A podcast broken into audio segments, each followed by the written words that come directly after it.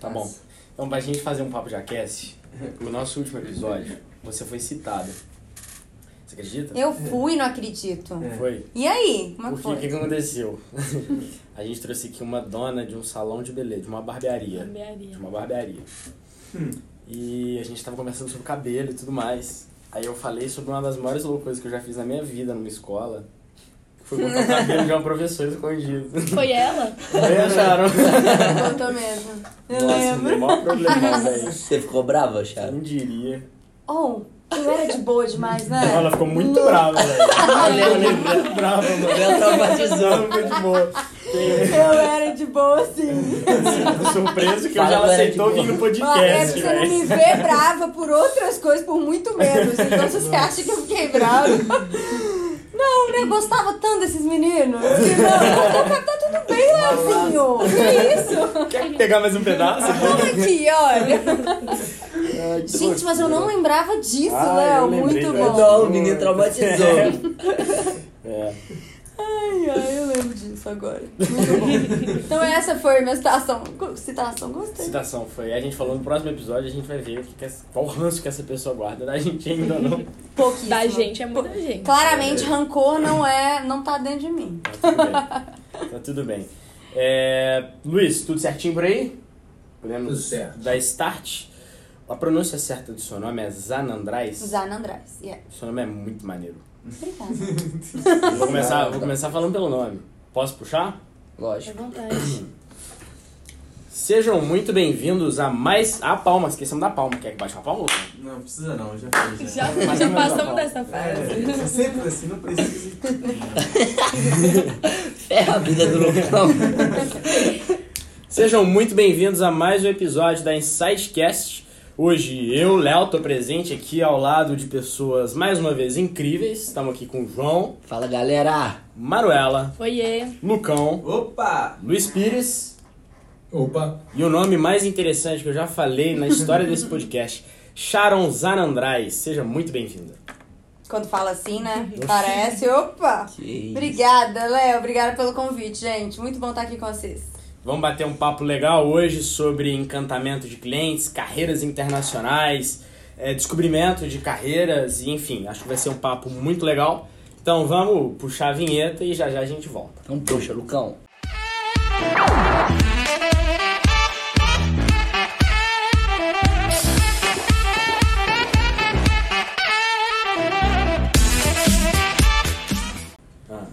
Nesse meio tempo a gente tá dançando. tucu, tucu, tucu, tucu, tucu, tucu. Ah, vocês estão entrando. Aí entendi.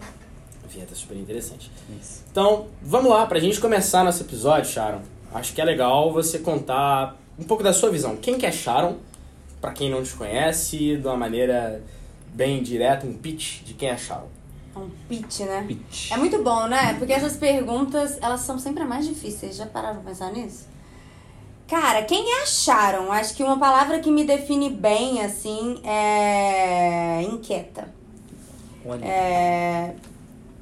Eu não paro um segundo, nunca parei, nunca parei de fazer nada. Independente do que fosse, independente do que era possível, assim. Eu acho que é, é um pouco de onde eu cheguei, eu acho que muito por conta disso, assim, de, de não aceitar o fato de de que eu tenho força produtiva para fazer, independente se eu tinha 17 anos e talvez eu não tinha conhecimento suficiente ou qualquer coisa do tipo, eu tava fazendo, eu não tava parada. É, então, isso é inclusive algo que eu admiro bastante. E aí, em paralelo a isso, eu sou extremamente curiosa. Então, todo momento quando eu entro em alguma coisa, os meus amigos até me zoam, né? Porque hoje mesmo, eu, em paralelo à, gerência da Take, que eu sou, eu tinha um e-commerce de semijóias. Desde 2019, assim. E desde que eu fui pra Nova York, foi meio difícil de focar nos dois, né? Tipo, pô, como é que vai fazer? Logística, eu tô em Nova York, confusão, coloquei minha irmã no meio. Aí hoje tomei a decisão de fechar. Aí postei no Instagram, aí. Hoje? Hoje, hoje. Falei, galera, tô fechando, postei no Insta. Tipo, tem os meus 3 mil seguidores ali fiéis, bonitinhos, compráveis. Aham. E aí foi uma vendeção de coisa, tô queimando estoque, né? Assim, O vendendo patrão ficou tudo. louco. É, e aí, é, minhas amigas, amigas, tá fechando a Adelaide, como assim? Eu falei, gente, não consigo fazer as coisas meia boca. Cara, é vai, é entra, aí você entra direito. Se você estiver fazendo uma coisa minha boca, sai. Aham. Então, é um pouco disso, assim, acho que é um pouco de inquietude, um pouco de seriedade, compromisso. Então, acho que comprometimento é um negócio que me, me encanta muito. Eu cobro isso muito das pessoas e eu sou muito essa pessoa também, assim. Pô, você tá comigo, você tá comigo. Sim. Se você não tá, fala comigo, não tem problema. Só você falar, não tamo junto, beleza. Mas não, não começa meia boca comigo. Então, é... E, obviamente, a curiosidade, assim, que eu acho que também entra um pouco do Customer Success, que a gente vai falar, um pouco do que eu puxei. Quando eu comecei a falar de Customer Success, não era essa modinha, não. É, uns anos já. Então, acho que definiria essas três palavras. E eu, eu sou uma pessoa que, pra definir tudo, eu tento buscar três características.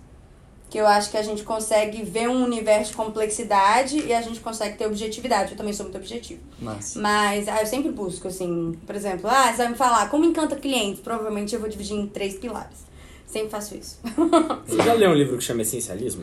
Já demais. Ah lá, eu essa Desde, desde que eu li esse livro, eu pergunto quase pra todo mundo que quando a pessoa começa a falar alguma coisa que eu identifico do livro, eu acho que quem lê o livro sabe quando a pessoa tá falando, ela lê o livro. É verdade. Esse livro é Tipo, a incrível. Esse livro me, não me impactou muito quando eu É. li esse livro. E eu percebi algumas coisas bem interessantes nisso. É, puxa, legal essa coisa dos três pilares. É, mas olha, a última vez que a gente teve um contato mais próximo foi o que? Eu tava fazendo as contas aqui faz uns 10 anos.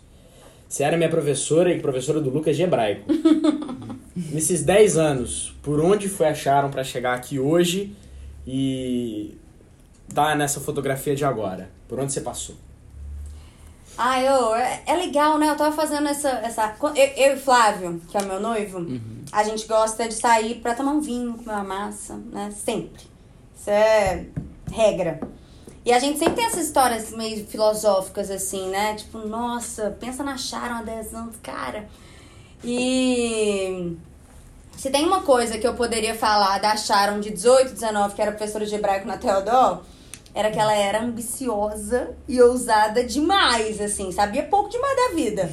Mas, mas estava afim de fazer as coisas acontecerem. E, e nem imaginava o tanto de, de obstáculo que ia ter. Assim, é, quando eu falo, beleza, né? Algumas pessoas olham e falam, cara, acharam, pô, gerente da Take Blip, uma empresa super irada e tal, tá bem profissionalmente. Uhum. É, Cara, a galera não viu o que foi pra chegar aqui, assim. O que foi é, ter que ser assistente nu- numa, numa empresa e ter que sofrer a beça. Chamada de incompetente, chamada de que não dá conta das coisas, chamada... De, não, gente, é cada coisa que eu já passei, falando sério, assim, é, é que... Eu acho que, de fato, a gente vai construindo uma certa resiliência e, e, e aí eu vou até falar do meu livro favorito. Você falou essencialismo, eu gosto, mas não é o meu favorito. O meu favorito é o Antifrágil, Puxa, do esse na minha Nassim lista. Nicholas Taleb. Esse é cabuloso. Primeiro que esse é o melhor autor que existe pra mim disparado. A visão dele de mundo, pra mim não tem nada igual. Esse cara, ele zera o mundo, assim. Ele vê o mundo da de forma completamente diferente que qualquer outro autor vê, na minha opinião. E a antifragilidade, ela é interessante porque no início do livro, ele fala assim... Pergunta pra qualquer pessoa, vou perguntar pra vocês. Qual que é o oposto de fragilidade? Nomes. O que, que, que é algo frágil? Ah, o Quebra oposto fácil. Então, o que, que é o oposto do que não quebra Algo fácil? Rígido. Resistente, Rígido, talvez. Resistente. Resistente, Eu acho que eu não li o livro, mas É, eu já mas eu já, sei já, sobre já, já. É algo que com a queda ele se beneficia, ele não quebra. Exa aí, qual que é a pegada do É. início do livro? Não existe no português ou no inglês, que é o que ele fala, Sim. na verdade, assim, na língua humana, uma palavra que descreva o que é o oposto do frágil. Porque robusto não se beneficia com a queda. Ele se mantém. Ele se mantém. Legal. Ele se mantém. A antifragilidade, ela cresce com aquele estressor. Uhum. né? E eu acho que é isso que a gente precisa buscar na nossa vida, assim. É, pô, quanto que você tá fazendo das oportunidades que passam na sua vida, dos desafios que eu tô falando? Como você tá fazendo eles serem energia pra você evoluir, se tornar uma pessoa melhor, um profissional melhor? É isso, assim. Então, eu- o dia que eu li esse livro, eu já li esse livro três vezes. E o meu time, eu tenho um time de 30 pessoas, se eles assistirem a gente, eles vão, porque eu vou fazer eles assistirem. Um abraço, então, Um pra abraço. Eu falei com eles, gente, compra, todo mundo bonitinho, todo mundo na estante tem um antifrágil. Esse livro é, é life changer, assim, pra mim, assim. Então, é, você me perguntou como é acharam 10 anos atrás. Acharam que tava com paciência, com inquietude nas ações e Que não tinha lido o Antifrágil ainda. que não tinha lido o antifrágil. Olha pra você ver. E já era uma antifrágil, né? meio, meio assim, visionária ela, né? Mas, assim, é, é, eu acho que com constância, com inquietude e, e você determinar o que, que você quer pra você também, sabe? Você fala, cara, eu quero isso. Assim, eu, eu sempre soube que eu queria ser alguém relevante é, no, no ambiente corporativo. Assim, o que é ser relevante? Você define. Cara, você pode ser um excelente especialista, você pode ser um excelente gestor, você pode ser um diretor, você pode ser o que for, mas você tem que ser relevante, você tem que fazer diferença, você tem que ter um olhar diferente do que os outros não têm. E pra isso, você precisa entregar diferente também. É uma galera muito boa, né? Hoje em dia eu vejo um povo jovem, vocês não são essas pessoas não, mas já vi muita gente querendo fazer dinheiro fácil. Hum. Ai, Mais tem. Ai, já vi um negócio de dropshipping. Não, porque dropshipping. Nossa, vou ficar rico, não sei o quê. Gente, não existe fórmula de dinheiro fácil. Não existe você se tornar uma pessoa relevante facilmente. Você tem que. Ah, tem que passar por muita coisa. Tem que passar por muita coisa. É, as coisas Dinheiro grandes... fácil é pirâmide. Eu aprendi essa semana passada. Dinheiro fácil é pirâmide, vai cair. Jogo Vai Vai cair. cair. Vai ser na sua mão. É. Bobeia pra você ver. João caiu na pirâmide semana passada. Pô, Aprendeu, João, ele é tudo bem. antifrágil, É ele é assim que a antifrágil. É aprende. assim que se aprende. É, uai. O negócio é não errar duas vezes. Mas errar, o erro da primeira vez sempre é bem-vindo. Não, e aprender você pode saber, novas. quando vem um primo Depende. distante. Do quanto você Deixa eu te contar uma proposta de negócio. Eu falo, Não, não, não. Foi o Fernando aqui da empresa que me convenceu. Ele ficou tô falando. Não tem Melhor ainda, Sharon, é quando você tá no ambiente calculado, a ponto de você saber que você tá com pessoas que vão cair na pirâmide, você não vai ter que cair na pirâmide, pra você saber aquilo é na pirâmide, não vou entrar na próxima. Exato. Isso foi melhor, não é não, Gente, Manala? O negócio, o negócio não é não cair, o negócio é cair, sair rápido e aprender. É isso. As coisas grandes se constroem com o tempo, né? Exatamente, exatamente. É isso que a galera precisa entender. É muito E aí tem uma coisa que acho que eu vejo muito em nós quatro aqui, e acho que isso tem muito a ver com o jovem que tem um pouco dessas inquietude, curiosidade, ambição que você teve aos 18 anos e que eu tenho muito, muito. E aí é muito louco porque a gente fica muito ansioso pra querer que amanhã tudo dê certo. É porque vem o imediatismo também. Um imediatismo. Da É, Manu, da nossa- vem da geração vocês. É. A gente É, quer e é muito legal, né? Assim, é, a minha irmã, ela é psicóloga de... Psicóloga, você sabe bem como é que é? E ela, a, a abordagem dela é terapia cognitiva, comportamental. E aí tem um- um- uma teoria lá que fala sobre é, pensamentos assertivos das nossos sentimentos. Por exemplo, é impossível o ser humano não sentir ansiedade. Ansiedade é instinto nosso. Você vai sentir ansiedade. Não adianta. Você fala, ai, eu preciso ser menos ansioso. Todo mundo tem ansiedade instintivamente no nosso ser. Sim. Qual que é a diferença das pessoas? É como você lida com elas. A ansiedade, quando você tem um pensamento assertivo, você lida bem com a ansiedade, que é o que eu trabalho todos os dias em mim, o que, que ela pode te gerar? Planejamento, organização, visão de futuro. Beleza, se eu tô ansiosa por um cenário, deixa eu então desenhar três cenários, três visões diferentes e já prever, previsibilidade. Então, é, tudo é a forma como você enxerga o negócio. Agora, a galera, esse imediatismo da geração de vocês não é de tudo ruim. É saber lidar com ele. Agora, de tudo ruim é se vocês ficarem. Do que eu já vi também muita gente, fica dois meses numa empresa. Ai, nossa, olha, eu quero um outro propósito. Aí vai pra outra empresa. Não, eu quero outro. E aí fica de um em um. Calma, gente. Constrói um ciclo. As coisas vêm com o tempo, igual o Léo falou. Coisas boas vêm com o tempo. Então é isso, assim. Só esse negócio do imediatismo não é de tudo ruim, não. E Dá pra fazer. total a ver com o antifrágil que você tinha comentado, né? Eu, eu- minha cabeça explodiu aqui agora. Essa É questão da- isso. Da, da, ansiedade, pra mim já valeu o podcast. É, é total a questão do, do antifrágil. Pegar o- uma coisa teoricamente ruim e se aproveitar dela pra ter seu próprio benefício. É isso. Essa ansiedade como combustível. Exatamente. Exatamente. E é, é legal eu trazer uma, uma, uma experiência profissional que eu tive. Alguns anos depois que eu fui professora e tal, eu trabalhei numa empresa de moda, de roupas, assim, de luxo, assim, bem, bem conceituada aqui de BH. Cara, o ambiente era muito ruim. Era muito ruim, enfim, era, era péssimo, na verdade. E escutei algumas vezes frases como: Você não dá conta disso aqui. Ou, Nossa, que incompetência. Não. Ou, e eu não tinha meus 29 anos aqui e tal. Pô, eu tinha 20 anos.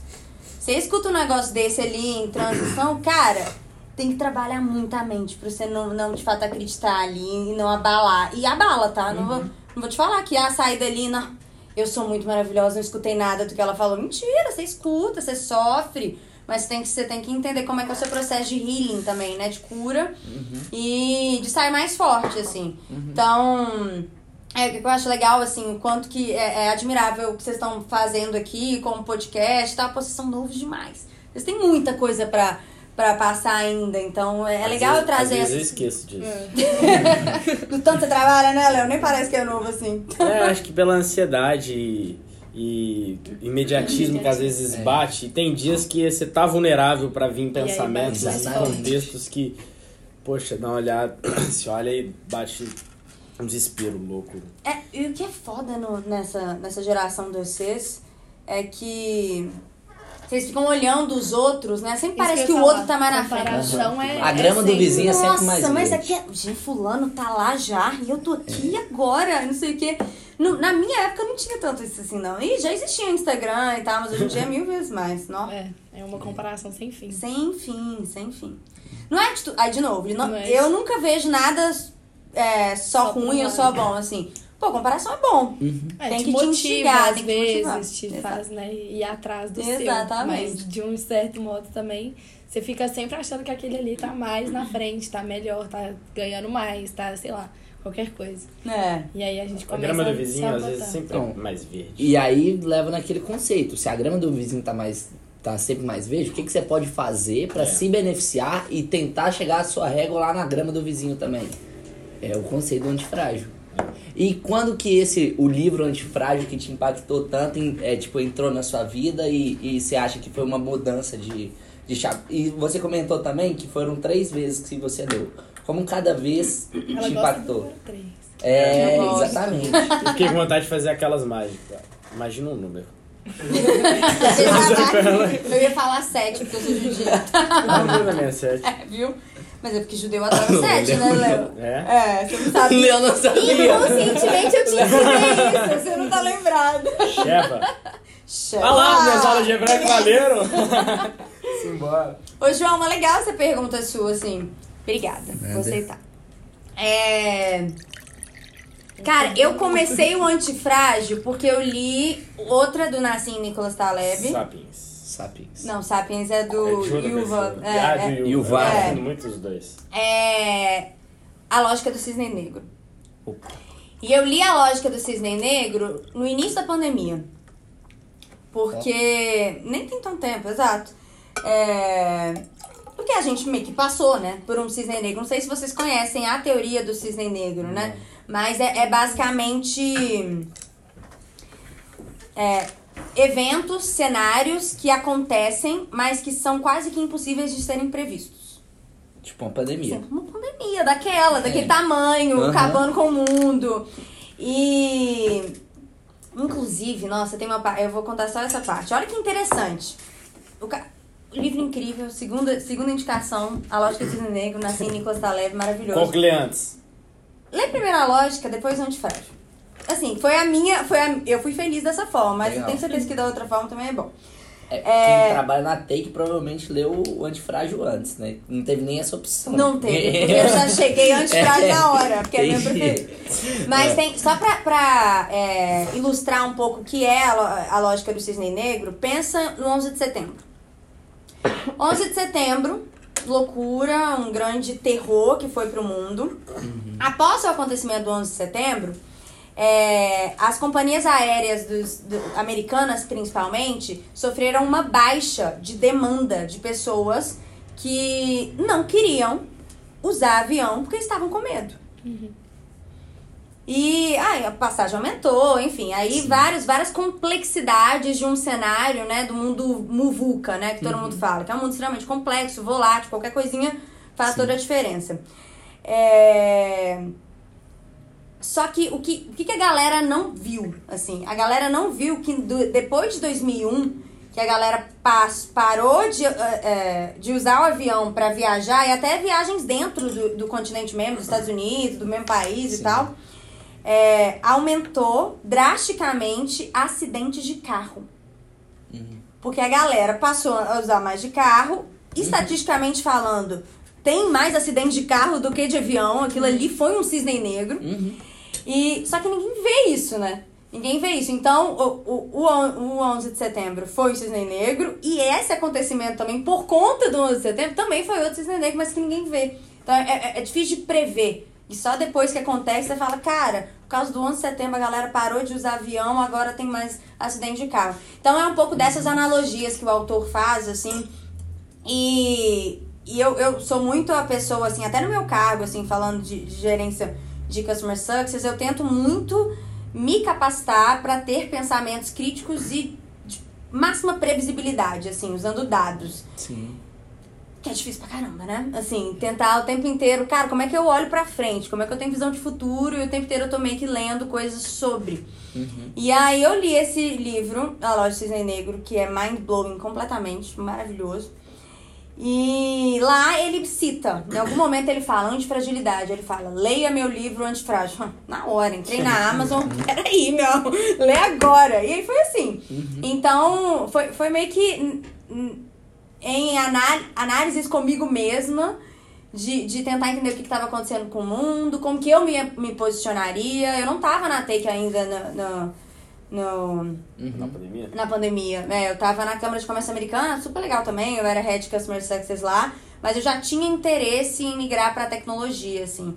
E a Take sempre era minha queridinha, sempre olhava. Você já tava de olho, né? Né, tava de olho. aí foi mais ou menos isso, assim. E aí, eu- oh, eu não vou lembrar agora como que cada as três vezes me impactou diferente. Sim. Até porque foram três rec- muito Foram recentes. muito São as recentes. contas aqui. É. Fala. Não, muito recente, muito É. recente. É que eu, eu sou essa, assim. Eu, eu- ainda mais. Vocês vão ler, provavelmente. Quando vocês forem ler, vocês me contem.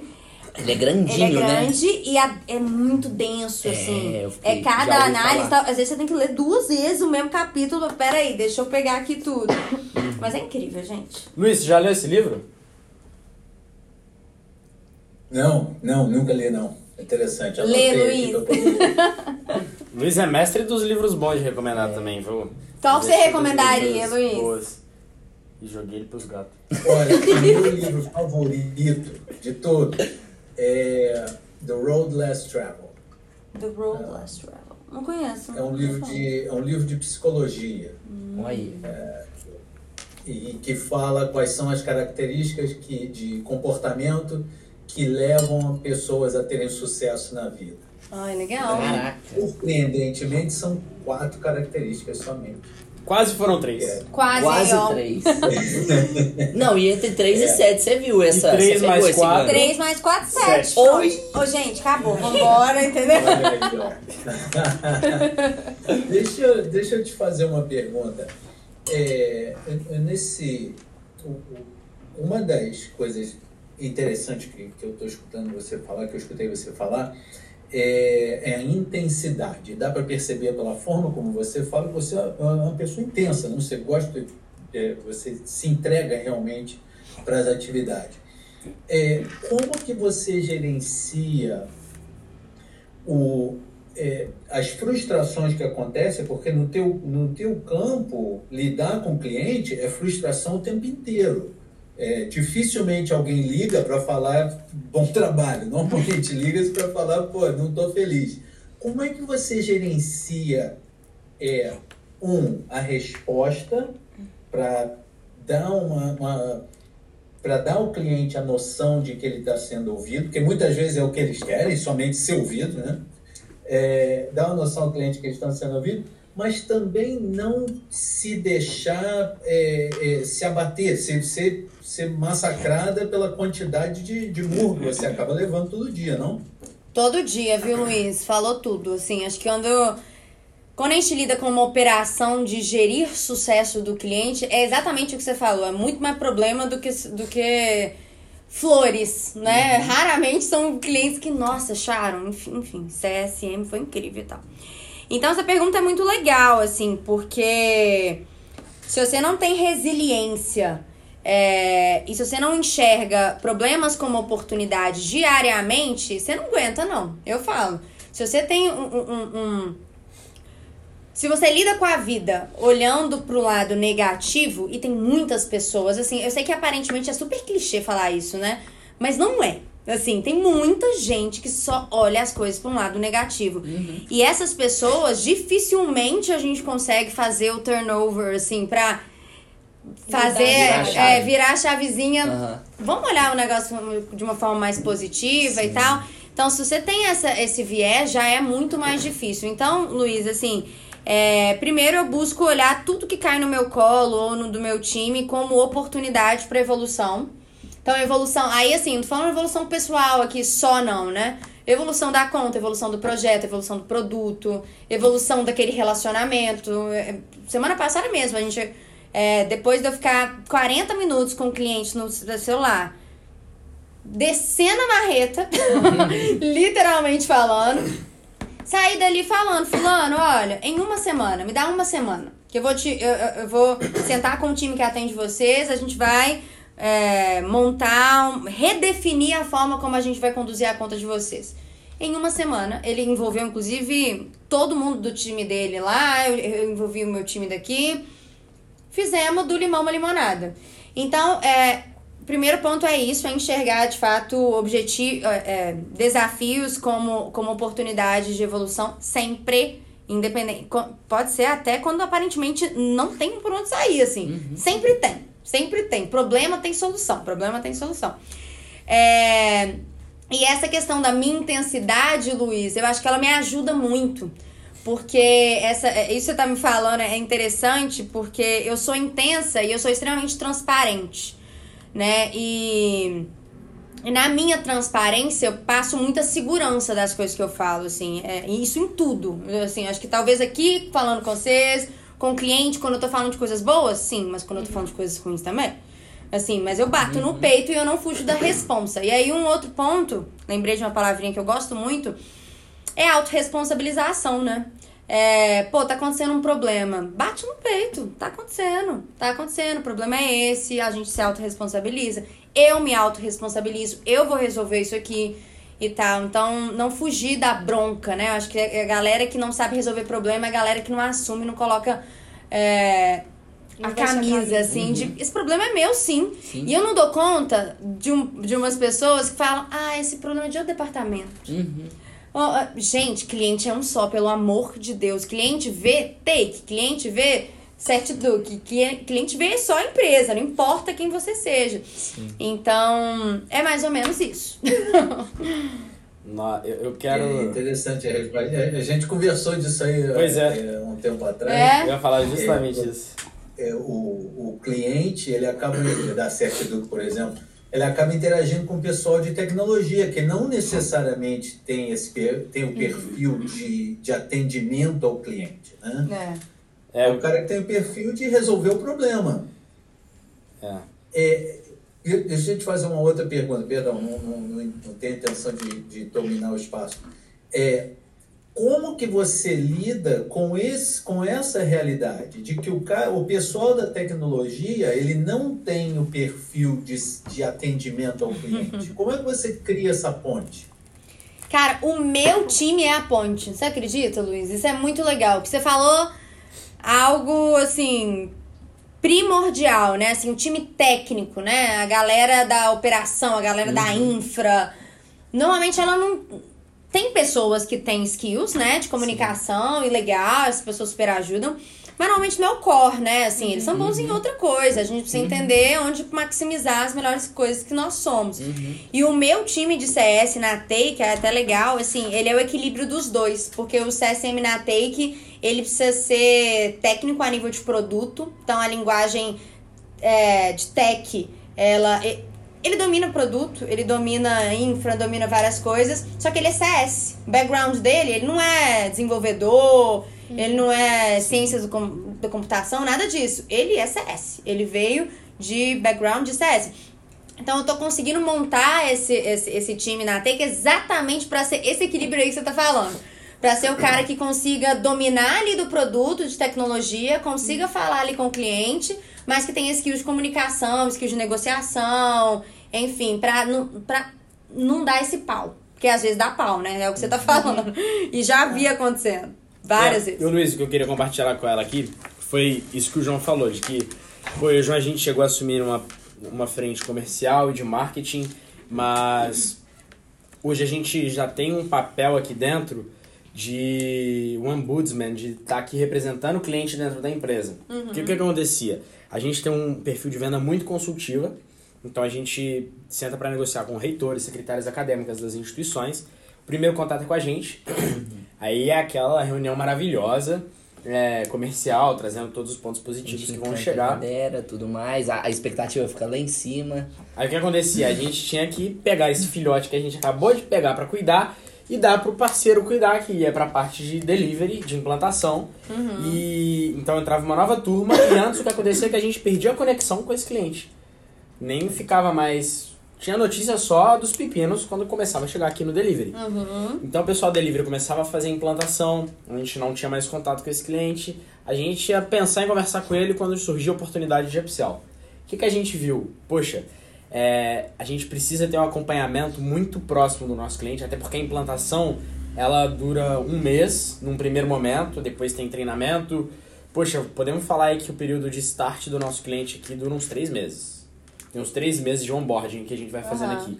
Então, poxa, a gente vê a importância muito grande da mesma pessoa que faz o acolhimento inicial e que cria um rapport, uma conexão muito legal, que o pessoal de TI normalmente não cria. É importante a gente continuar acompanhando ele durante toda a vida para manter um bom relacionamento. Então, assim, o que acontece é que eu não sou de TI, mas hoje, até por estar aqui há mais tempo, a gente já entende muito bem sobre o que é feito, que, como é feito. A gente não sabe fazer, mas a gente sabe tudo que está acontecendo. É. Então, É às vezes. técnica. É a parte técnica. Exatamente. Tem um cliente surtando e eu sento com ele e falo: olha, tá acontecendo tal coisa. Não era para estar acontecendo isso. Tem a parte nossa de responsabilidade que a gente vai precisar arrumar para fazer, vai precisar da colaboração de vocês. Vou precisar de tal prazo. E que talvez se fosse o pessoal de TI falaria: tá, problema é X, me dá 30 dias aí para resolver. Poxa, É. e ainda mais com soluções tecnológicas, TI e tudo mais, não pode perder esse, esse calor humano É, de, de totalmente. acolhimento, É. de pessoalidade. exato. E, e até porque essa questão de, tipo, ter um primeiro contato inicial e a gente tá acompanhando toda a trajetória do cliente aqui dentro, é, a gente fica responsável por uma coisa extremamente importante nessa, nesse método de atendimento que a gente criou aqui na Sete Eduque, muito com o Luiz, que é de relacionamento. E no relacionamento a gente tem que alinhar muito bem uma coisa que é a, é, a gestão da expectativa do cliente. Que eu acho que é isso que basicamente define se vai ter sucesso ou não. É, eu acho que a partir do momento que o cara chega, que tá com uma expectativa lá em cima, aí demora um pouco para entregar, demora tal. E, e não é nem é, a demora em si, é a falta de comunicação que às vezes o cara só quer ser ouvido. Às vezes, tipo assim, um feedback a ser passado de um cara do, do, do lado dele pra falar, ó, tamo aqui com você. Tá sendo difícil, mas a gente tá junto.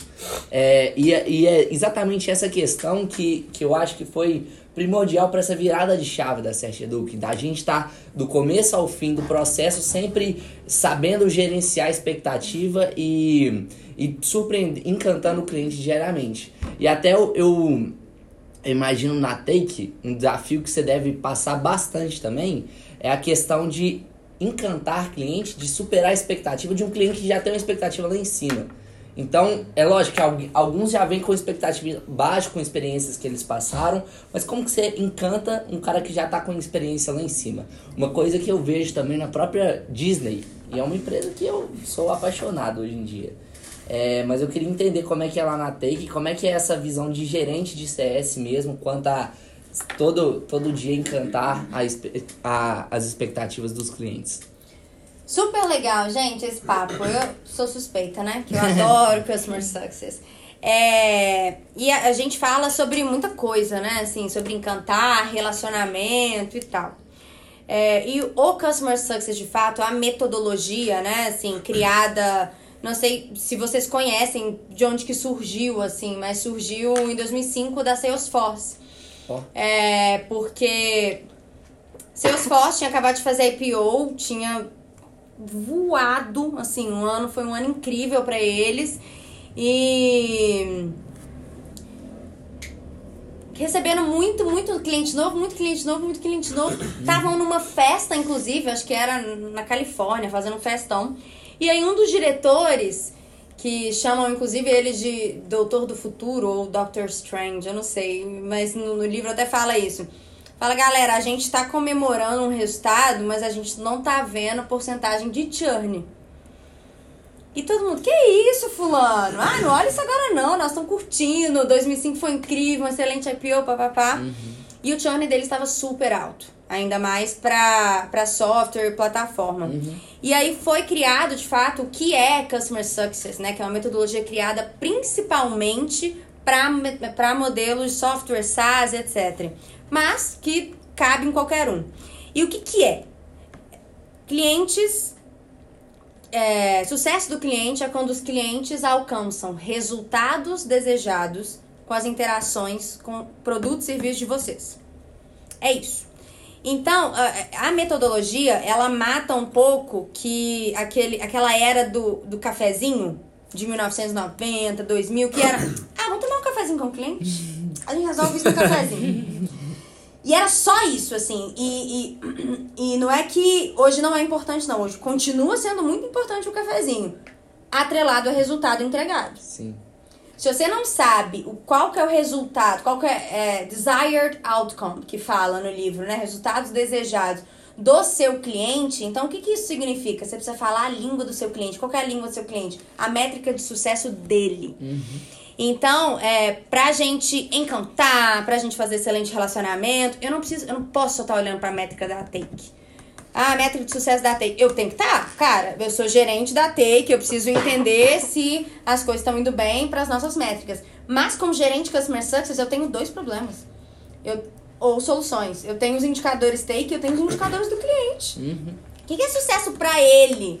sucesso para ele não necessariamente é o que é para take. A gente precisa falar a língua do cara, a gente precisa saber. Então, essa questão do alinhamento de expectativas vai.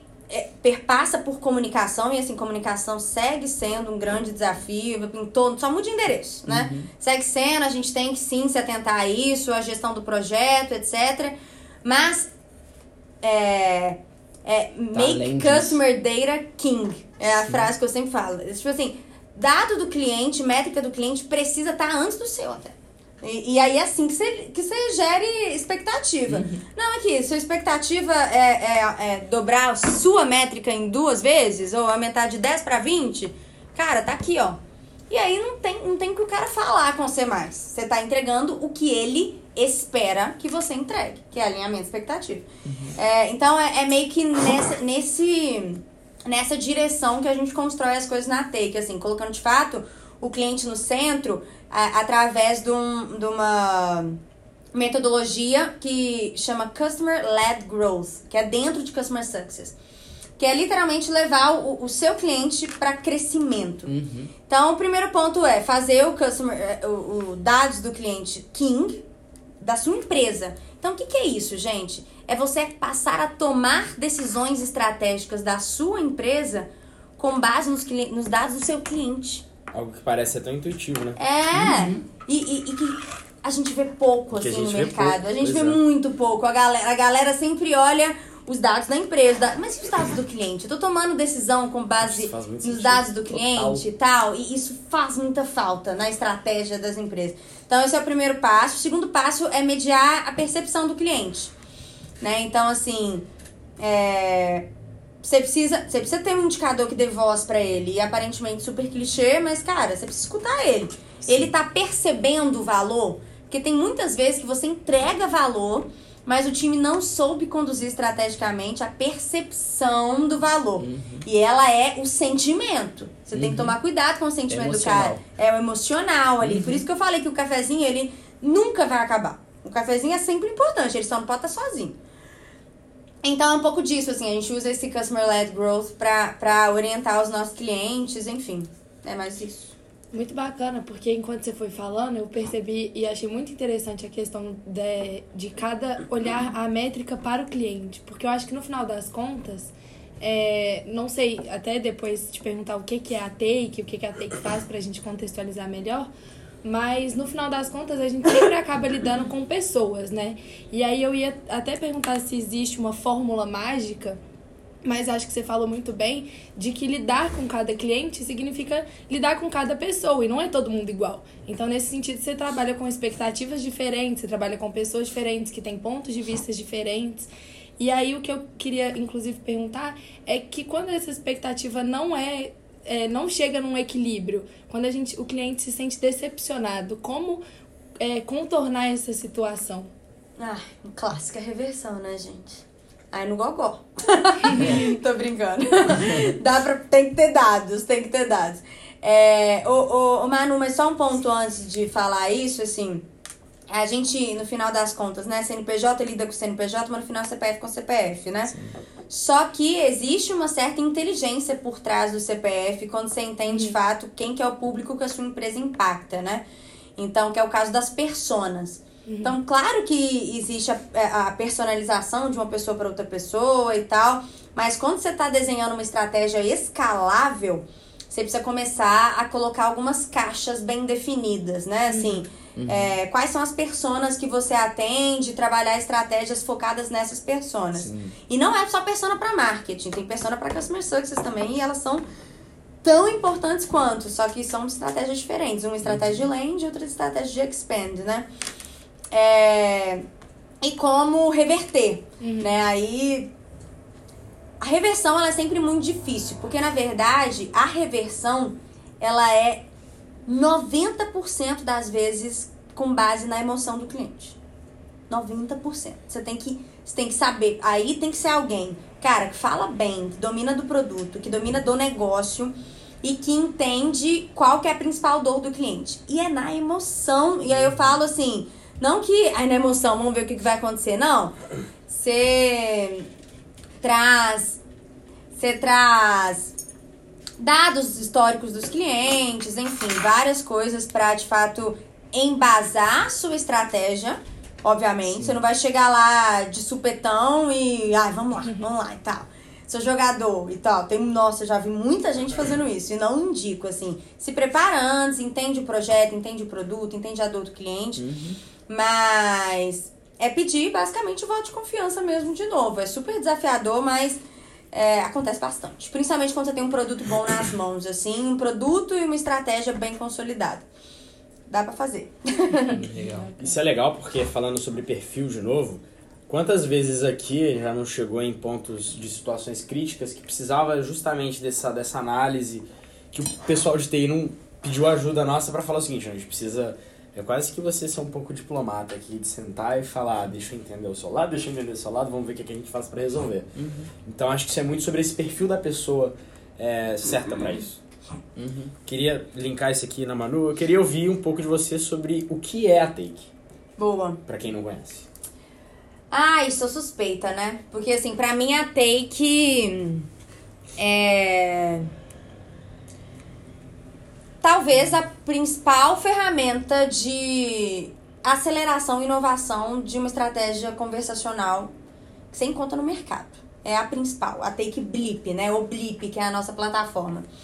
Então, o Blip, ele veio para revolucionar o, a forma como você se comunica com o seu cliente. E eu Só uma coisa, você tá falando dessa solução até agora, você ser Customer Success dessa empresa, é tipo skin the game é. na veia, né? Aí pode continuar. É... Então, o Blip, ele basicamente é uma plataforma onde você, uhum. você, cliente, né? Junto com o nosso time de especialistas de contato inteligente. Então, gente, até que não é chatbot, né? Porque chatbot, muitos players, muitos stakeholders do mercado fazem. O nosso, a gente trabalha com uma metodologia de software mindset, uma metodologia inteligente em que a gente consiga evoluir a estratégia conversacional do nosso cliente por meio da nossa plataforma, tá? Em conjunto do cliente e do nosso time de desenvolvimento, de especialistas, enfim. Então, a nossa, a nossa principal frase é: uma mensagem pode mudar o mundo. De fato, pode, assim. É, e a gente vê isso através dos benefícios que a gente gera na empresa, de eficiência operacional, redução de custos, a melhor branding, a se comunicar melhor com, com o seu cliente final, enfim. É, e nós somos parceiros oficiais do Facebook, do Meta, né? Então o WhatsApp é o nosso principal canal hoje dentro da plataforma. Então a grande maioria dos nossos é, bots, né, dos nossos contatos inteligentes, são dentro do WhatsApp. E hoje, 99% dos brasileiros têm o WhatsApp instalado. Então, é a melhor forma de comunicação que você tem com o seu cliente final, independente do seu segmento. Se você é uma lojinha, se você é uma padaria, se você é banco. É, não, não tem outra, assim. Não adianta contestar a meta, né? Assim, Facebook, meta barra Facebook. E, e é muito legal a, a, o impacto que a gente traz, porque é, é, a gente adota é, o que a gente chama de conversational commerce, que é uma estratégia onde a gente migra o comércio para os canais digitais. Então, eu até não sei se vocês viram, é, eu fiz, aquele dia que a gente encontrou no São Sim. Paulo, eu fiz uma entrevista com o Meta e com o diretor Latam da General Motors, que é a Chevrolet. E a gente contou um pouquinho como é que foi a construção do WhatsApp, do, do assistente virtual da Chevrolet, que chama AVC, é, da GM, e como que isso impactou vendas na época do Covid né? Que assim, o cara falou de 15 mil carros que a gente vendia, do nada a gente passou a vender zero. E aí, vai parar de vender? Como é que vai fazer e tal? A gente acelerou, criamos todo o fluxo interno. E hoje o WhatsApp é um dos principais meios de qualificação de leads para que o cliente, no final das contas, compre o carro no final, assim. Então ele chega, ah, quero ver as fotos do Cruz. A gente manda. E não, não, não é alguém, né? Assim, é, é, é automatizado e tal. Então, outro ponto. Não demora. Não é um para um. Você ganha muita eficiência operacional. De cinco, cinco atende- atendimentos você consegue fazer no WhatsApp. Se fosse de um para um, seria de um em um. De cinco para um, entendeu? Sim. Enfim, então assim, é, é, é fantástico. Assim, nós somos player, nós somos número um no Brasil. A gente tá abrindo operação agora. É, Mas já temos alguns, alguns clientes globais, a gente tem Dell, Estados Unidos, França, Alemanha, temos GM na Latinoamérica, igual eu tava falando, a gente tem alguns clientes que já já nos fazem passar por desafios globais, assim, que é super legal. É isso, gente. Eu não sei se ficou muito claro, porque pra mim é tão, é tão óbvio, assim. Total. É Eu incrível. preciso muito disso na assinatura. Precisa mesmo, gente. Não, Precisa surreal. mesmo. Surreal. E, e, eu, e um ponto interessantíssimo que você comentou, Sharon, é a questão da, da pandemia. Eu imagino tanto de demanda que vocês não devem ter tido também. E o boom que a Take deve ter dado na, na própria pandemia, É né? Porque, isso. assim como você comentou da Chevrolet, que vocês basicamente revolucionaram a forma como a Chevrolet vendia. Exatamente Que a- era toda uma experiência. A pessoa entrava no carro, ela via diversos carros. E aí chegou a Test pandemia, como é que a drive. pessoa. É, test drive, exatamente. Nossa, chegou a pandemia, como é que a pavor. pessoa. Como é que a Chevrolet vendia? Os vendedores não sabiam mais o que fazer. Então a Chevrolet te- teve que virar. E foi exatamente de cabeça pra isso, baixo, né? João. E não foi só a Chevrolet, né? Assim, é, Não só o mercado automóvel. Não só o mercado automotivo, exatamente, assim, foi tudo, assim, por exemplo, o WhatsApp tem catálogo de produto, então você consegue pedir, ah, quero ver calças. E aí a Renner te manda calças. E aí você. Uhum. E a- você clica ali, tá, tá, tá. E obviamente, né, a gente ainda tá evoluindo com meta pra finalizar do início ao fim a jornada de pagamento também, mas a Take também já tem uma integração com um outra, uma outra ferramenta pra finalizar o, ferra- o, o pagamento. Mas já ajuda bastante, né? Já acelera bastante venda, já acelera operação, enfim. E atendimento, né, gente? Pensa só. Pensa um cliente, pensa a dúvida principal da empresa de vocês. E um cliente, se você, se você for contar quantas vezes tem cliente que liga perguntando a mesma coisa, e você tem que parar seu tempo pra explicar exatamente a mesma coisa dez vezes por dia. Imagina se isso estivesse num Cada bot. Léo. Olha lá, ele já pensando. Não, depois vocês dão um zoom, gente. Ele tava até aqui, tava Nazaré. Tava igualzinho. Isso aconteceu essa semana. Foi engraçado porque a gente parou pra analisar os chamados que a gente tava tendo. A Ai. gente faz chamada de suporte na, na ASP por WhatsApp. Uhum. Tem um cliente queridíssimo que Um querido. ele fez o mesmo chamado durante dois meses, toda semana. Fazendo a mesma pergunta. A mesma pergunta. E como é o WhatsApp, a gente foi subindo a conversa E foi vendo. e vendo que a nossa resposta era sempre igual, que sempre solucionava o problema, e que na semana seguinte ele voltava com o problema. Cara, Imagina isso aí automatizado, que ele clica lá, é...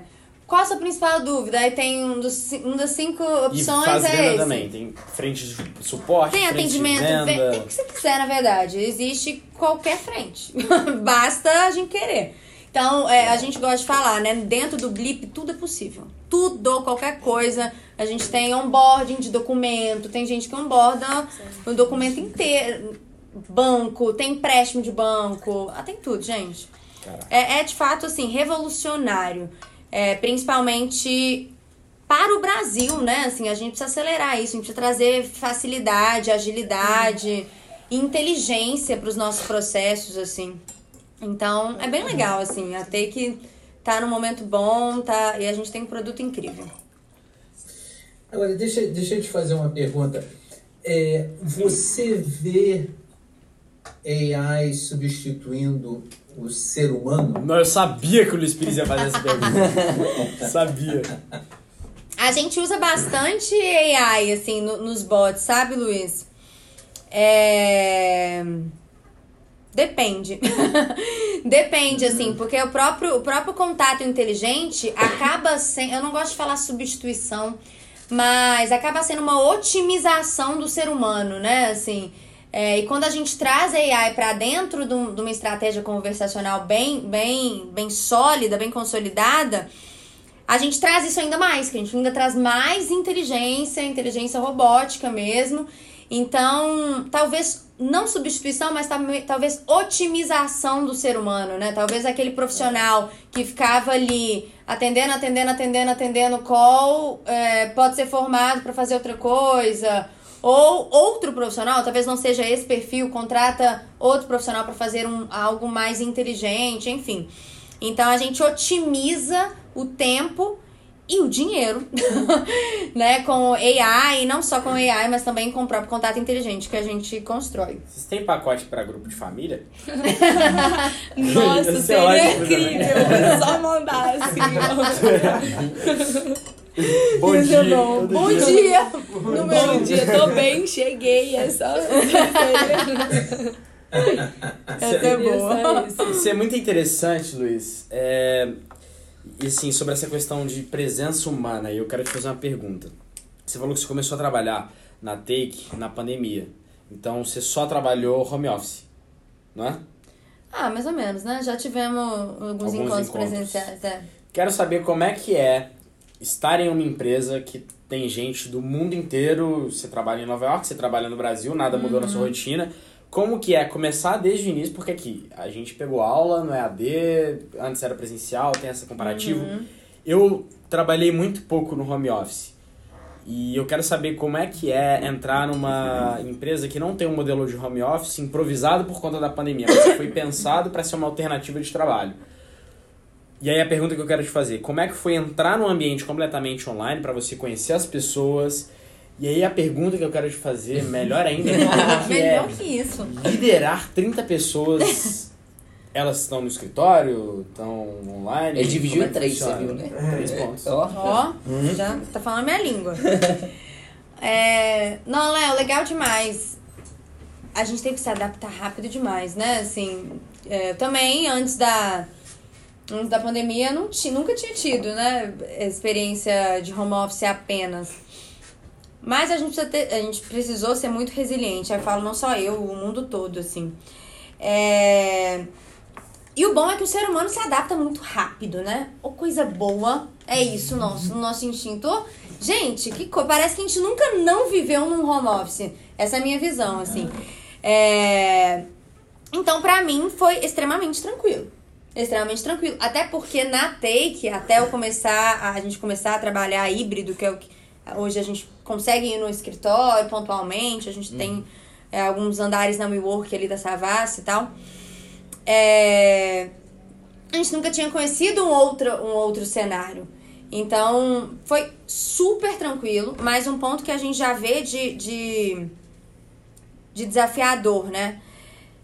Quantidade de demandas por dia. Assim, ainda mais em tecnologia, talvez vocês me entendem, assim. É, a gente fica de call em call, né? De meia horinha, meia horinha, meia horinha, meia horinha, meia horinha. Teve uma vez que eu acho que eu fiz 23 calls em um dia, porque foi de meia, meia, meia, meia, meia, meia, meia, não almocei. Cara, você fica. Você tem call de alinhamento pro alinhamento do alinhamento.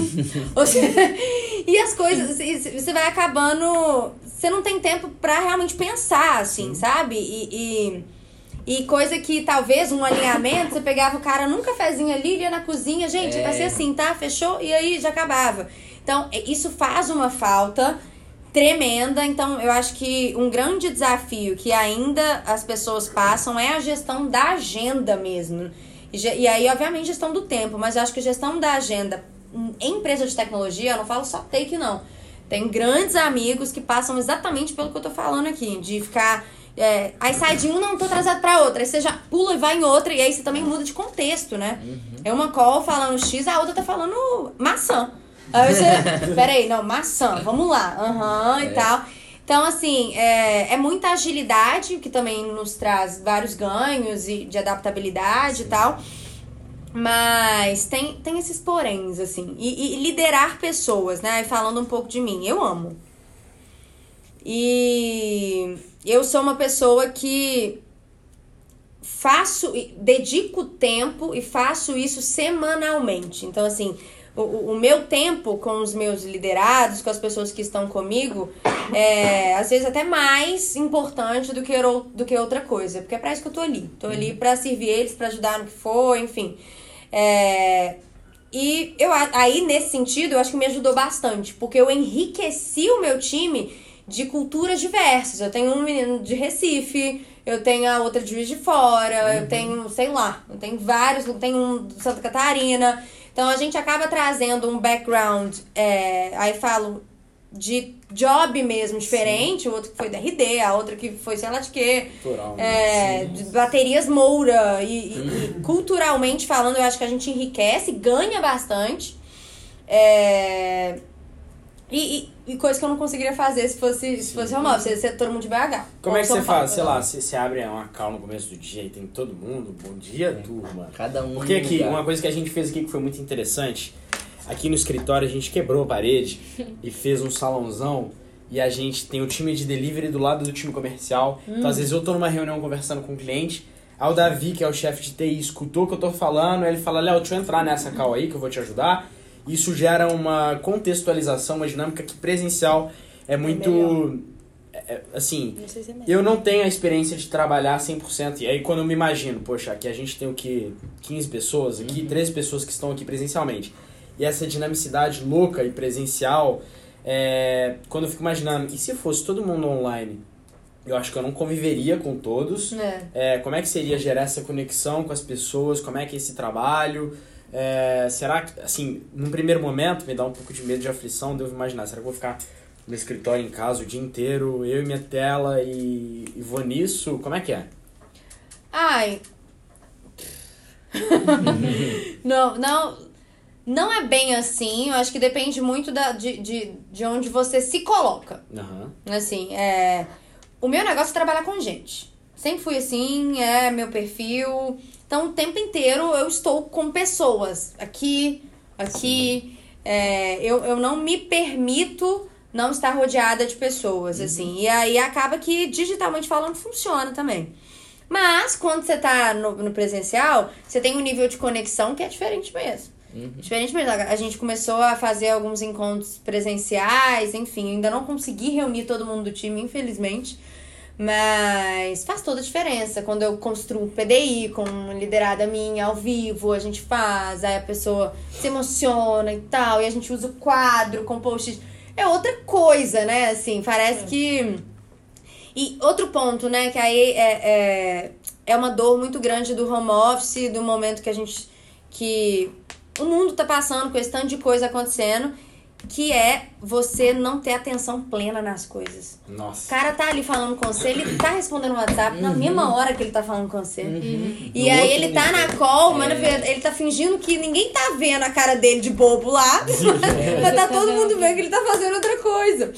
Então, assim, e, e eu, gente, eu não tô falando das pessoas, todo mundo faz isso, né? É. Vez ou outra, você tá no meio de call, do nada você tá em outra coisa, sem querer, porque te Sim. chamou a atenção. Então, é muito desafiador lidar, porque acaba que você não tá por inteiro em muitas das coisas que você estaria se você tivesse presencial. E eu acho que aí você perde em ganho intelectual, falando assim. As pessoas param de gastar o neurônio que elas gastariam se elas estivessem 100% dedicadas àquilo. É, então, isso, isso para mim é uma perda. É muito Com louco. certeza. Eu, por exemplo, eu entrei e saí de uma empresa na pandemia que eu não conheci ninguém. Eu conheci, eu, o único dia que eu fui na empresa foi quando, tipo, acabou meu contrato, e aí eu É, fui você lá assim. assinar. Aí eu conheci a menina do meu time e falei, ei, prazer, tipo assim. É, é estou te é vendo você? pela primeira vez. Assinou no papel ainda, Léo. É, não era aquilo. É, isso, isso, é, isso é louco. Mas eu vejo que tiveram as empresas que simplesmente tiveram que improvisar muito na pandemia, tiveram aquelas que improvisaram, viram que tem coisas positivas nisso e tentaram implementar isso pra Manter, ficar. né? Manter. E tem alguns prós também. É, Vários prós. então, antes, quem imaginava que a gente conseguiria fazer até 23 reuniões em um dia, igual você fez? Na época que só se tinha na cabeça que reunião é presencial, você tem que rodar Belo Horizonte e você fica preso aqui. Nossa. E aí você falou, você tem reunião com gente do Brasil inteiro. Há algum, alguns meses atrás você estava em Nova York, hoje você está aqui em BH. Então isso dá uma liberdade de gerenciamento de tempo, espaço. Que é legal. É, não, fora o ganho pessoal mesmo, né? Assim, ah, você, no almoço você sai com a sua cachorra, é, às vezes tá frio, você tá com seu pijaminha ali de baixo, De baixo. meinha, com Calça uma mantinha. E, ah, é bom demais, assim, tem vários ganhos, né? Eu acho que é, em tudo na nossa vida tem, do, tem Dois ganhos lados. e perdas, tem dois lados, Toda exatamente. escolha é uma ressalva. É, então é isso, assim, mas eu sou super. Eu sou feliz agora em poder ter a liberdade de pontualmente eu estar no escritório quando eu quero e quando eu não quero, não tá. Então, assim, essa liberdade que a gente tem de escolha, essa, fa- essa não obrigatoriedade de fazer absolutamente nenhum dos dois. Eu posso fazer os dois. É, isso pra mim é o principal que esse ganho, é o assim. caminho também, É. assim, futuramente falando. Que Com as certeza. empresas têm é isso. Quando você também. está aqui em BH, você tem a opção de estar aqui. Em Nova York, você tem alguma alternativa? Tem, o- é, acaba que o WeWork, né? A gente tem o WeWork, então dá pra, dá pra ir em vários lá. Nossa, e os prédios lá de Nova York são incríveis. No- Vocês viram We Crashed? Não. Não. Vocês não viram? Luiz, você viu? Vi. Nossa, é bom, né? Nossa, vocês têm que Conta ver. pra gente o que, que é isso que eu fiquei muito curioso. We Crashed É é, interessante. é muito bom. We Crashed é a série da vida do Adam Nelman e da Rebecca Nelman, que são os fundadores do, da WeWork. Aham. Ao Olha. invés de We Work, Ah. We Crashed. Já imagina o que que deu, né? E, e os, ator, os, os, é, atores que, que fizeram papel, né? O Adam Neumann foi, foi interpretado pelo Jared Leto. E a, e a mulher dele foi a Anne Hathaway. Então, assim, só ator Onde é que tem? foda. Apple TV. Vale a pena. É uma aula do que... De várias coisas, na verdade. Não vou dar spoiler, não. Mas veja. Várias coisas. Várias coisas. Mas é muito bom. Eu lembrei porque a gente tá falando da WeWork e realmente os prédios a nível de arquitetura, de inovação. Aqui no é Boulevard, aqui pertinho, tem um que eu sou apaixonado, que eu lá fui lá uma vez. É. É bizarro. É. Bizarro. Mas aí quando você. Fala lá, Luiz. Diga lá. Oh, per- perdão, Léo, perdão. Pode continuar. Não, a minha coisa é rápida. Quando você tá em Nova York, você trabalha mais em casa ou você gosta de ir para o escritório para mudar o ambiente? E, sei lá, eu, pelo menos, quando eu tava tendo aula em AD, o fato de eu estar em casa, às vezes me Era dispersava. Tipo, eu tava aqui, eu olhava pro lado, tava minha cama. Então isso. Trabalha, estuda, Às vezes o fato só de eu mudar de ambiente já me dava uma mudança de mindset interessante. Eu fiz isso muito quando eu tava em Nova York na época do verão, assim. Aí eu fui em alguns WeWorks e tal, foi, foi, foi uma experiência legal. Nessa última vez, que eu fiquei, tipo, fevereiro a, a abril, eu fiquei em casa. Tá frio demais. Nossa, não, O gente, frio de Nova fora, York. não dá não. O Nossa! vento de Nova York. Aí eu fiquei, eu fiquei em casa, acho que eu não fui no New York um dia sequer. de verdade. Mas eu, eu entendo perfeitamente. E só que eu não tenho muito problema, não, de estar em casa. Eu não tenho esse problema que você falou, não. Mas o meu ponto é, vamos conhecer um New York em Nova York, né? Já, Com É, não é todo dia, né, gente? Vamos, vamos lá. Então, foi, foi legal, foi legal por conta disso. Mas... Vai lá, Luiz. Legal. Eu, eu, eu tenho uma pergunta para você. Então, o, o meu, o meu negócio sempre foi marcas, né? Criação de marca, estratégia de marca. É, um, uma coisa que eu acho interessante, você pega uma empresa como a Zappos, que criou uma marca em cima de atendimento ao consumidor. Qual é a sua percepção e, e em termos de criação de marca utilizando o atendimento ao consumidor? Porque o cara que pega o telefone, na minha opinião, é o cara mais importante que tem, é o, é o, é o cara que, que representa a marca, não? No caso, o robô agora que talvez pegue o telefone, né? Caso, Mas eu não entendi bem a exatamente. pergunta. É sobre. Quer, quer tentar reformular, Luiz? É, você, você me pergunta de novo, só porque eu não entendi, não ficou tão claro pra mim. É da, qual é a importância do atendimento ao consumidor Uhum. na criação de uma marca? Ah, perfeito. Se eu pudesse colocar de 0 a 100, 200. E aí eu não, não, não tô trazendo. É... Não, eu falei isso é a terceira vez que eu vou falar, né? Mas porque aparentemente parece que, que é muito óbvio, né? Assim, não, não, a gente sempre tem que colocar o, o, o cliente no centro, isso é nosso foco, mas a gente vê na prática pouquíssimas vezes.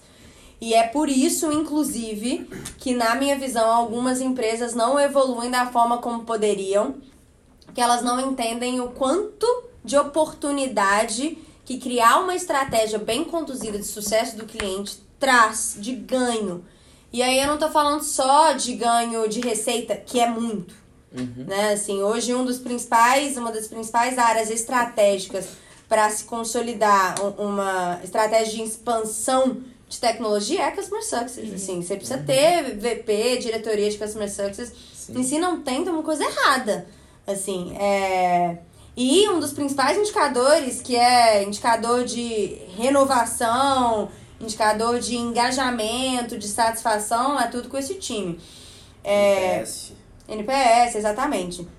Então, é, até alguns anos atrás, acho que eu vi uma pesquisa de uma dessas Ivy Leagues, assim, eu não me lembro, que perguntava assim, qual que é o principal diferencial competitivo de um- dessas principais empresas? Aí era Coca, é, sei lá, KFC, McDonald's, tipo, muito, muito tempo atrás, tem seis anos que eu vi essa pesquisa.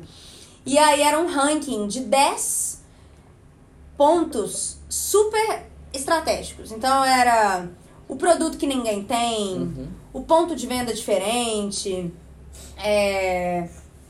enfim, eram, eram alguns desses pontos assim. E o número um é a melhor equipe de vendas e atendimento. Esse é o principal diferencial competitivo de todas essas empresas. Logo após, é, entrega diferenciada de produto e serviço. Em segundo lugar, assim. Então, é, obviamente, um sem o outro não dá. Né? Então, você pode ter uma equipe de vendas e atendimento incrível. Se o seu produto não tiver bom, meu amigo, você vai entregar vai o quê? funcionar. Ou se o seu serviço não gera valor, qual que é a sua entrega? E da mesma forma, o contrário, se você só foca em produto, em produto, não coloca o cliente no centro para evoluir de fato, o que, que faz sentido o produto evoluir, e aí vem um ponto que eu acho que é super legal, né? Que é o grande desafio de todas as empresas, que é a sinergia do time de Customer Success com o produto, né? Assim, é- eles precisam estar junto, um alimentando o outro. O Customer Success falando, olha, produto, prioriza isso aqui agora, isso aqui faz muito valor, vai gerar É muito guia, impacto. né? O guia, né? E o produto falando, gente, roda esse discovery aqui com o time, colhe feedback, vê o que, que tá legal e tal. Então, ô, ô, ô Luiz, eu acho que quando a gente cria essa fórmula, né, não tem marca que não dá, não dá bom, assim. Quando tá super alinhado p- produto, tá super alinhado é, sucesso do cliente, eu acho que os dois juntos já fazem a... E aí a gente vê as grandes marcas, né? A própria Apple, Starbucks, a Walt Disney, todas são pautadas no cliente no centro, assim. É muito, muito legal isso. Uhum. Muito legal. Ah, legal, obrigado. Ô, ô Sharon, já tem até um tempinho que eu tô tô tentando puxar um gancho pra voltar nessa, nessa questão de CS, que eu tava doido pra. Tinha uma pergunta aqui que tava na mente e, e, eu, e deixou passar. A gente foi pra papo de pandemia, foi pra papo de home office. Falei, meu Deus do céu, a gente vai ter que marcar outro podcast porque eu não vou conseguir puxar esse Fala. gancho. Agradecer pro Luiz também ter puxado discretamente essa questão da marca Vocês também. combinaram, né? É. Combinaram o quê? Lógico, lógico. Não, eu e o mas- Luiz ficamos duas horas na cal antes Você desse vê que podcast. talvez o home office não seja tão ruim assim. Exatamente. Tem suas O vantagens. João mandou um zap pro Luiz. Aqui, e- lógico. ó, no cantinho, na Se pegar no, no minuto uma hora e 17, você vai ver. É, é, mas a questão que me impactou muito dessa questão do, do de encantamento de clientes, de cole, saber coletar dados e saber jogar o jogo que o cliente está jogando. Então, eu queria entender é, nessa, nessa trajetória sua como é, cu- Customer Success, tanto na, na Take quanto nas outras empresas que, que você trabalhou, como que a gente faz para saber os dados dos clientes, as melhores estratégias assim para coletar. Eu, eu sei que talvez persona pode ser um, um desse caminho, tentar entender, mas eu queria entender quais, quais as outras maneiras de, de entender como jogar o jogo do cliente, como descobrir as métricas que você tem que analisar para fazer um bom trabalho de encantamento de clientes. Legal. O João, não tem Não tem mistério? Não tem fórmula secreta pra isso, não. É muito. E depende muito, na verdade, do que, que é o seu produto ou o seu serviço. Assim. Legal. É, porque existem produtos em que a jornada do cliente inteira, do início ao fim, tá dentro do seu produto. Uhum. Então, se você domina, se você tem os dados do seu produto, você consegue pegar daqui mesmo, do seu software, da sua plataforma, onde for. Na Take, por exemplo, normalmente o, o, o final da jornada ali, vamos supor, se se for um contato inteligente de venda, a venda não é finalizada no WhatsApp. A gente tem que transbordar e acaba que o pagamento é feito em outro lugar lá com o nosso cliente. Então, isso acaba sendo o dado do cliente. A gente não tem acesso a não ser que a gente mostre a, a, a importância, a relevância de que o cliente nos traga. Então, eu acho que o grande negócio é, do, do, de métricas de clientes é a gente saber mostrar para o cliente o que, que é o, o, o ROI, né? O ROI. Então, eu acho que quando a gente fala de Customer Success e a gente não fala de retorno sobre investimento, tem uma coisa errada. Inclusive, é um dos projetos que eu sempre levanto na Take, assim. E a gente só calcula retorno sobre o investimento a partir do momento que a gente consegue o dado do cliente. Então, é meio que um, um ciclo vicioso. É assim, fulano, primeiro ponto é você se posicionar como um parceiro de negócio, não como um fornecedor, independente de qual produto, serviço você for. Olha, cara, você precisa me passar esse dado, porque eu sou extensão do seu, da, da sua empresa. Eu sou sua empresa número dois. E eu quero te ajudar a evoluir esse dado. Só que eu preciso que você me fale aonde você tá.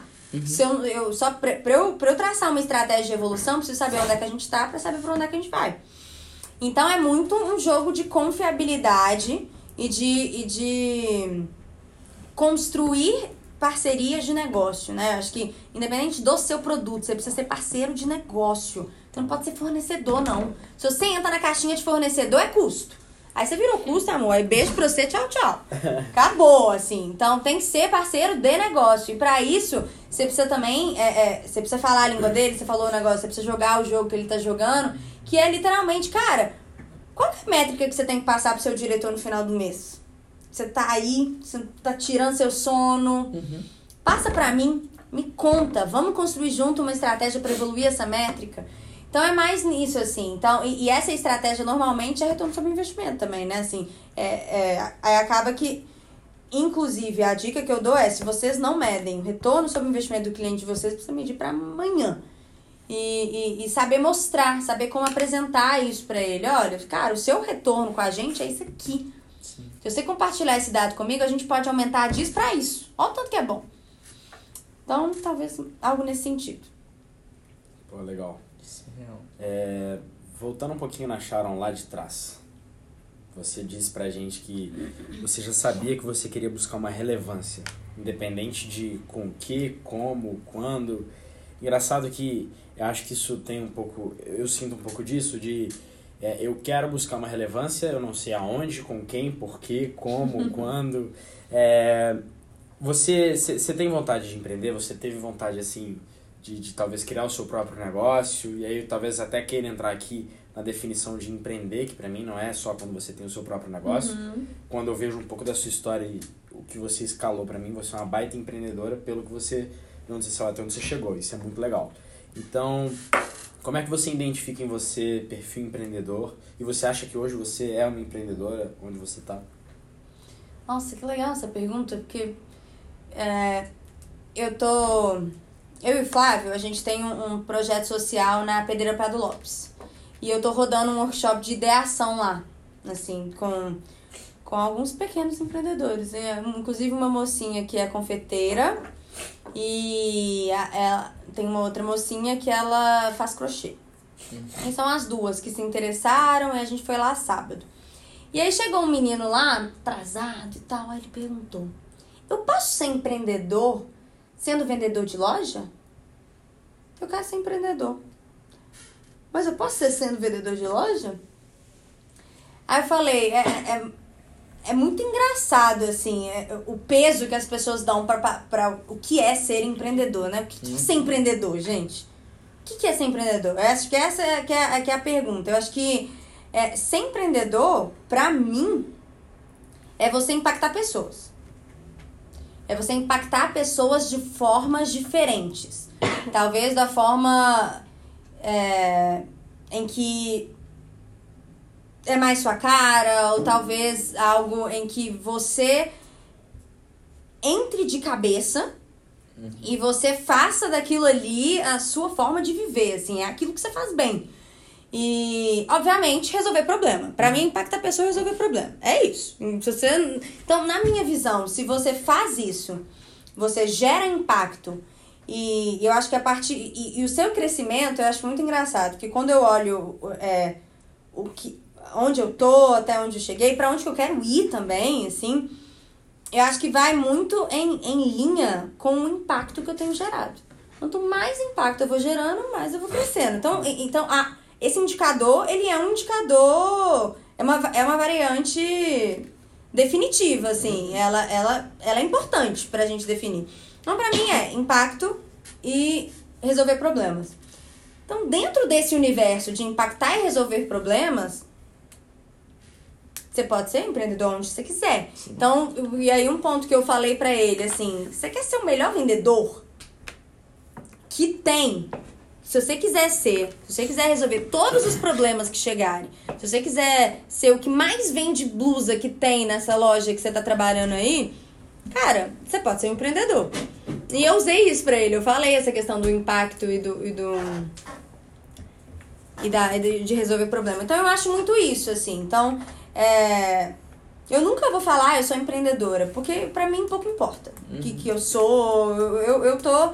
Eu, eu sei o que eu quero construir com as jornadas que eu tenho, que eu tenho construído na minha vida, assim. E é isso, é impacto. É, eu tô conseguindo ampliar meu impacto? Assim, eu tô conseguindo fazer também outro ponto da minha energia. É, energia motora para outras pessoas também. Tipo, eu tô conseguindo fazer isso de alguma forma. E aí eu me coloco nessas situações, assim. As pessoas também acham que as coisas vão cair no colo das pessoas. Pô, é. A gente tem um projeto social e sábado, nove da manhã, eu tava falando com duas pessoas. Eu abri o workshop pouquíssimas pessoas tiveram interesse. Eu estava de nove a meio-dia falando com duas pessoas sobre o que é criar uma ideia. Sobre como é construir uma ideia, sobre como é. Cara, é isso, assim, é, é onde você se coloca. E vão ter dias que você vai falar no Facebook, que foi a entrevista que eu falei, gente, vão ter dias que você vai falar para duas pessoas, vão ter dias que você vai estar nesse podcast incrível. Então, assim, é, é você ir se colocando. Eu gosto de falar também. Tem muita gente que fala, nossa, Sharon é sortuda, né? Ah, sou. Muito. É, é muito curioso, né? Porque para algumas pessoas é sorte, mas para outros, e aí essa é a minha visão, é eu me colocar em situações que possam se tornar sorte. De criar a própria sorte. É, gente, é, assim, cara, podia ter dado muita coisa errada, mas eu, eu, eu e sabe aquele, sabe aquele sentimento, aquele aqueles desafios que você encara e você fala, ixi, caralho, fudeu Nossa, vou ter que treinar aqui, vou ter que ficar dias e dias estudando isso pra encarar essa entrevista ou pra encarar esse desafio, ou será que eu tô pronto? E a gente nunca sente Será que a que gente eu tá tô pronto. pronto pra ter um podcast com a Sharon? A gente nunca acha que a gente tá pronto. É muito engraçado, mas na verdade isso pode ser algo conosco. Uhum. Mais pra frente, cara, bora lá. Manda, manda, vambora. fazer a diferença do que faz para o que não faz, é que os dois têm o medo, talvez os dois acham que não estão prontos, mas um deles faz mesmo assim, né? Vai com medo, exatamente. É isso. Então acho que pra mim é isso, assim, é ir com medo, é sensacional. sair impactando E e resolver, resolver o problema. problema. Que legal. E a gente nunca consegue fazer aquela pergunta que sempre É. fica. Porque a pessoa sempre responde É, antes. a gente tem uma tradição aqui de ter um. A gente, quando a gente criou o podcast, a gente falou, vamos ter uma frase de impacto, uma pergunta final. Que sempre vai ser, que insight você quer deixar aqui pro pessoal? Só que talvez essa pergunta deve ser feita a primeira, É. talvez. Porque a gente chega no final e fala, pô, Já falou, já responder. falou um tanto de coisa. Não, eu quero muito fazer duas perguntas que são rápidas, que eu, eu quero muito fazê-las. A primeira é que eu sou completamente apaixonado por Nova York. Eu fui lá uma vez e foi uma das viagens mais incríveis que eu fiz. Eu fiz com o Sebrae, Manu e o Lucão estavam lá. A gente visitou várias empresas, participou de uma feira. Mas assim, a vibração daquela cidade me pegou de um jeito muito louco. Eu quero É. saber como que é morar na cidade que nunca dorme. Nossa, Léo. A gente tem isso em comum, né? Igual eu falei, uma das primeiras coisas que me. que me descreve inquietude. Então a cidade é pra Tá mim, assim. É, é.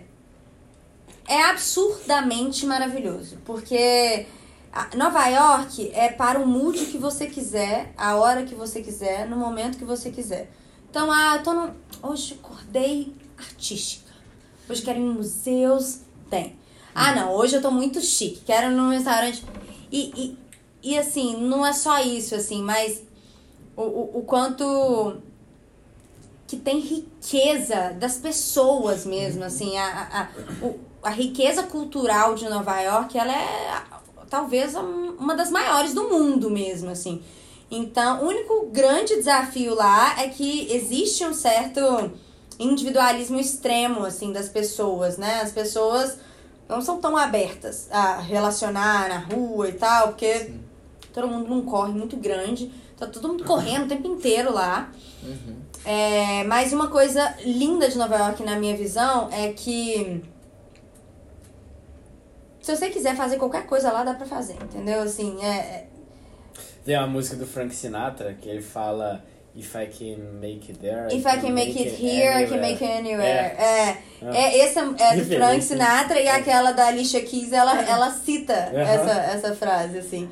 E é isso mesmo, porque eu, eu acho que em Nova York em específico é muito valorizado, assim, pô, o trabalho, é, é- é valorizado negócios, empreendedorismo, é valorizado quem quer fazer acontecer. E é isso, quem faz lá faz em qualquer lugar.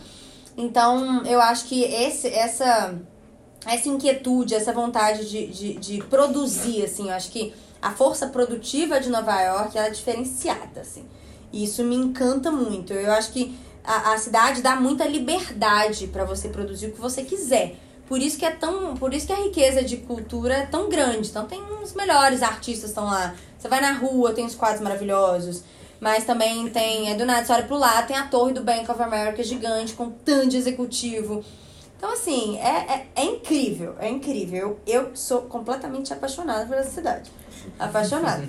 É, mas tem, óbvio, assim como que a gente tava falando antes, tudo tem os dois lados, né? Então, assim, os New é Yorkers não são muito abertos e tal, mas isso aí. Tô nem. Senti um cheirinho de rivalidade aqui entre a lei e Nova York. Não sei porquê, Luiz. Ah lá. Vou só deixar isso aqui no ar. Eu não conheço a lei, Luiz. O que, que você me fala? Tá. Ai, sem tá som, no Luiz. mudo. Tá sem som. Los, Los Angeles, para mim, foi um, foi um, um gosto adquirido.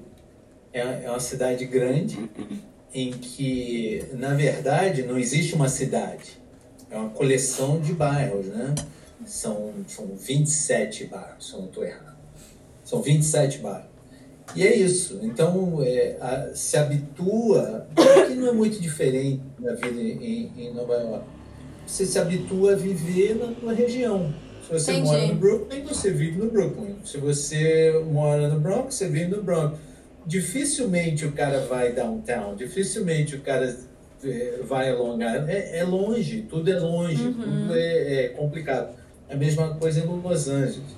Eu vivo em Silver Lake, dificilmente eu vou a Santa Mônica.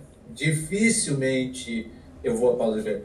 É longe, né? É longe. Tem tudo aqui pra mim, pra que que eu vou em outro canto? É, verdade. Legal. Tá, minha última pergunta que tá aqui anotada, que eu quero muito fazer, Vai.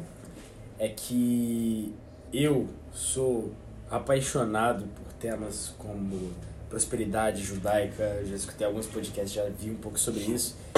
E, e uma pergunta que eu quero te fazer é o fato de você ter sido criado em uma cultura judaica é, impactou alguma de alguma maneira a criar personalidade de inquietude, curiosidade e ambição em você? Qual o nível de impacto que ser judia causou na pessoa que você é hoje? Legal, muito legal. É... Eu acho que impacta bastante, assim, acho que não tem como não impactar uma vez que a gente vive, né, assim, o judaísmo muito mais do que uma religião, né, e sim é, uma riqueza de valores. E um dos pontos que a gente sempre trouxe muito e aprendeu muito em todos os nossos fóruns judaicos, seja na escola, seja no DRO, qualquer lugar, é fazer as coisas acontecerem, né? É, o judeu é sempre tido como comerciante, é, isso historicamente falando, né? Assim, então eu acho que essa, questão de ter uma visão diferente de outras pessoas, acho que o judaísmo pode ter me ajudado sim. É, e, e além disso, assim, né, eu acho que manter alguns valores como família. Pô, eu sou inquieta, eu amo Nova York, mas. Cara, tá, eu não me vejo morando lá o resto da minha vida. Assim, porque minha família tá aqui e eu não quero criar filho longe da minha família. E eu acho que esse é o tipo de coisa, então eu acho que muito saber aonde você quer ir, mas saber onde são suas raízes. Eu acho que o judaísmo ensina a gente muito de em questão de raízes mesmo, assim. Onde que a gente de fato quer criar os nossos filhos? Eu acho que quando a gente fala de raiz, no final das contas, quando vocês não estão na cidade ainda, né? Mas quando a gente começa a pensar em criação de família, a gente pensa, cara, onde eu quero criar meu filho? Onde que, que eu quero que ele aprenda e tal? Que legado você quer deixar pra ele? Exato, exato. Então, eu acho que é um pouco disso. Eu acho que é um pouco da inquietude de fazer as coisas acontecerem. É, óbvio, né? Eu acho que é um conjunto de, de, de, de, de fatores. Não acho que é só o judaísmo que me fez ser essa pessoa. É, mas a questão da família, de fato, a gente tira muito, né? Legal, Você, sim. você vai concordar comigo, porque eu Não, sei. com certeza.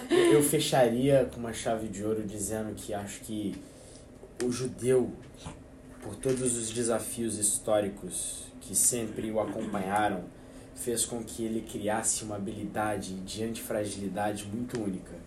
De, independente das circunstâncias, saber utilizar é, as complexidades é, daquele ambiente que eram causadas, não como algo que fosse destruí-lo, mas algo como se fosse derrubá-lo para que ele levantasse ainda mais forte. Perfeito. Então acho que eu vejo isso de uma maneira bem legal. Inclusive o Nassim Taleb é judeu, não é? Não. Não, é do Sapiens é, que é, é, né? é, Porra, o Sapiens que era, tanto. É. Que link sensacional com o começo do episódio. Isso aqui. Poxa, isso aqui foi muito bom. Muito Foi bom. ótimo, amei Prosa também. sensacional. Muito bom. Muito bom. Daria uma segunda parte fácil. É. Part 2. Luiz, Lucão, vocês têm alguma coisa pra trazer? Boa. Tá de boa, Lucão? Lucão, cadê você já. trazendo seu insight aqui pra gente? Não, Trazendo sua pergunta pra. já. Eu falo muito. Mas... Então fechou, gente. Olha, foi é isso. incrível. Aqui a gente falou tanto que nem deu pra matar o pão de queijo nesse episódio. Normalmente vocês matam. É, Vira água. Muito obrigado a todos vocês. Até o nosso próximo episódio e tchau. Tchau, valeu. Que coisa, que papo maneiro. Peraí, acabei só pra eu acabar. Bom, obrigado.